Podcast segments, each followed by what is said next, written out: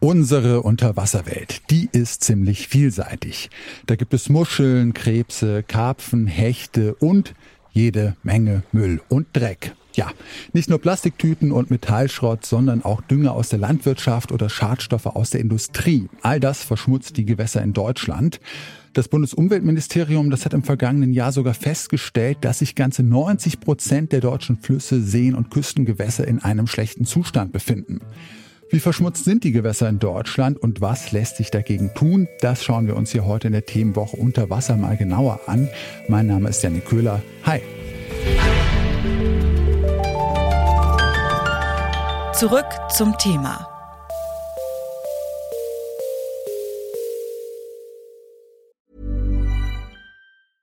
Bitte widmet eure Aufmerksamkeit unserem Werbepartner. Die Suche nach geeigneten Mitarbeitenden kann viel Zeit in Anspruch nehmen, muss sie aber nicht unbedingt, denn man kann sich helfen lassen. Zum Beispiel mit den Premium-Stellenanzeigen von Indeed, denn damit wird eure Stellenanzeige in der Suche sichtbarer und Bewerberinnen und Bewerber werden schneller auf euch aufmerksam. Indeed schenkt euch jetzt 75 Euro Startguthaben für eure Premium-Stellenanzeigen. Klickt dazu auf den Link in den Show Notes. Es gelten die AGB. Teppiche, E-Scooter, Tresore oder sogar gestohlene Autos. All das haben Einsatzkräfte in Berlin alles schon mal aus dem Wasser gezogen. Es ist mittlerweile so schlimm geworden, dass die Teams dort nicht mal mehr jeden einzelnen Fund dokumentieren. Jetzt könnte man natürlich sagen, ja, okay, Berlin, Großstadt, dreckig, viele Menschen, da ist es jetzt nicht weiter verwunderlich, wenn da so viel Müll im Wasser landet. Aber auch in vielen anderen deutschen Flüssen und Seen landen Dinge, die da eigentlich nicht reingehören. Das hat uns zum Beispiel Sebastian Pollock über die Lahn in Marburg erzählt. Unser Kuriositätenkabinett ist inzwischen schon relativ lange. Es reicht über eine historische Langwaffenspitze, Pistole, eine alte Parkuhr, immer wieder auch Schmuck, der verloren gegangen ist, Laptops. Also tatsächlich ganz bunt gefächert. Sebastian Pollock ist Teil der Lahntaucher. Das ist eine Gruppe aus ehrenamtlichen Taucherinnen und Tauchern, die die Lahn in Marburg regelmäßig nach Müll absuchen. Ihr Ziel ist es, den Fluss komplett von Müll zu befreien. Doch bei den Unmengen ist das eine Sisyphos-Arbeit, meint Sebastian Pollock. Das ist natürlich unrealistisch und ein utopisches Ziel, weil sobald man irgendwo ein Stück bereinigt hat, kommt natürlich wieder was Neues dazu. Also hier haben wir es gerade wieder gemerkt, Anfang des Jahres als dann ein Hochwasser war, wird plötzlich wieder ganz viel Müll auch reingespült, zusätzlich an Stellen, die wir schon bereinigt hatten. Aber wir merken auf jeden Fall, dass wir natürlich große Fortschritte machen, weil einfach der Müll, der jetzt über Dekaden bei uns hier in der Lahn gelandet ist, jetzt einfach sukzessive rausgeholt wird. Und so in der Geschwindigkeit kommt nicht Neues nach, wie wir es zum Glück gerade rausholen können. Wenn aber so viel Müll in der Lahn liegt, warum kümmert sich dann nicht die Stadt Marburg selbst um das Problem? ja, es ist ja nicht nur die Schuld der Stadt Marburg, sondern generell überall, wo Flüsse quasi durch Städte gehen, ist das Problem, dass die Frage, wie mit Unterwassermüll umgegangen wird, nicht ganz geklärt ist. Jeder kennt es, dass es in Städten oft eine Meldestelle gibt, meistens beim Ordnungsamt, wo man Wildmüll deklarieren kann, der dann abgeholt wird. Dafür gibt es ein Budget, aber das ist Müll, der sichtbar ist. Da gibt es eine klare Verantwortungskette, die abgerufen werden kann bei dem Müll unter Wasser, dadurch, dass man es nicht sieht, ist es einfach auch ein Stück weit Terra Incognita und häufig vielleicht auch gibt es einfach noch keine Amtswege, die da so richtig greifen. Und die mussten wir hier bei uns ja auch erstmal sicherstellen und ergründen, damit wir jetzt überhaupt so arbeiten können, wie wir arbeiten. Weil wenn wir tauchen und den Müll rausholen und einfach irgendwo an die nächste Mülltonne stellen, sind im Endeffekt wir die Verantwortlichen, die den Müll produziert haben und wir würden eine Ordnungswidrigkeit begehen. Also davon ist auch dringend abzuraten.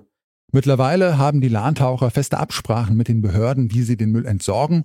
Und Sebastian Pollock, der hofft, dass das Modell der freiwilligen Taucherinnen und Taucher vielleicht auch in anderen Städten aufgegriffen wird. Ich glaube, gerade ist man ganz froh, dass es ehrenamtlich passiert und vielleicht schaffen wir es ja hier tatsächlich mal so ein Vorreitermodell zu etablieren, um dann auch in anderen Kommunen ein Umdenken herbeizuführen, dass womöglich auch da Initiativen oder wir eingesetzt werden können, um Flüsse sauber zu bekommen.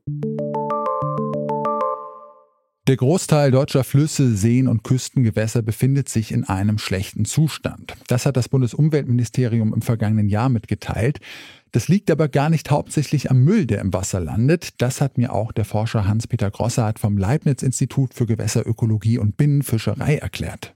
Eine der größten Quellen der Verschmutzung sind sicherlich Nährstoffe, die aus der Landschaft in die Gewässer eingetragen werden. Sie kennen ja alle Düngemittel, die Sie auch im Garten anwenden.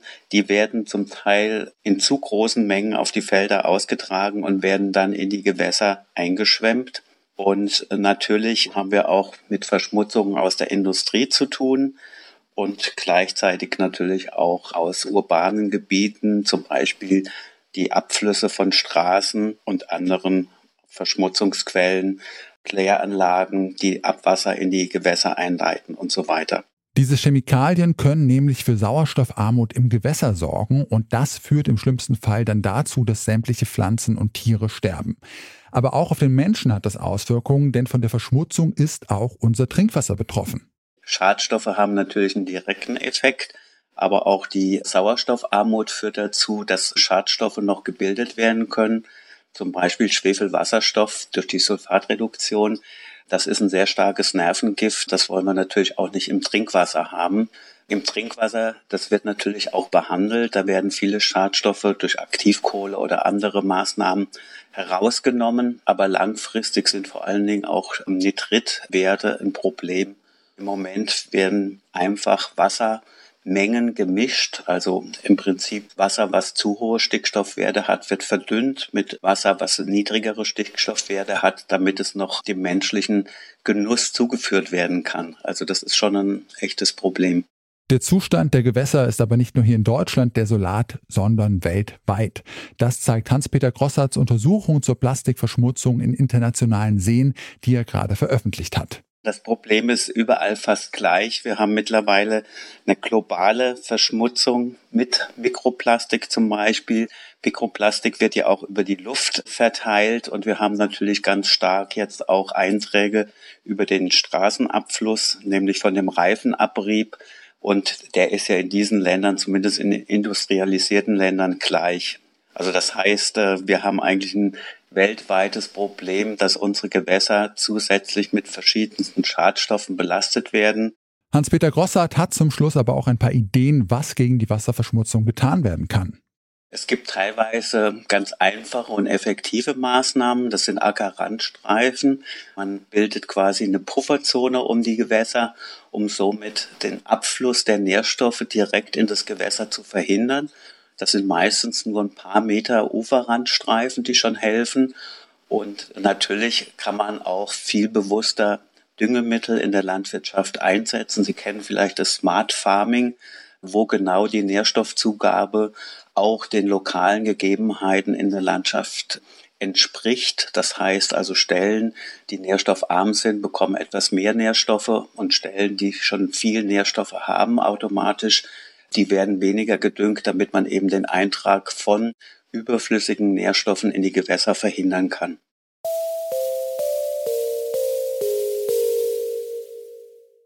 Der Hauptgrund für verschmutzte Gewässer ist nicht unbedingt der Müll, der darin herumschwimmt. Problematisch sind vor allen Dingen Düngemittel aus der Landwirtschaft, die in unsere Flüsse und Seen gelangen und diese mit Schadstoffen belasten. Die EU, die hat eigentlich klare Richtlinien für die Wasserqualität in den Mitgliedsländern erlassen. Bis 2027 sollen demnach alle Gewässer in der EU eine gute Qualität haben. Deutschland wird dieses Ziel ziemlich sicher verfehlen. Und damit sind wir raus für heute. Morgen schauen wir in unserer Themenwoche dann auf die Unterwasserarchäologie im südchinesischen Meer.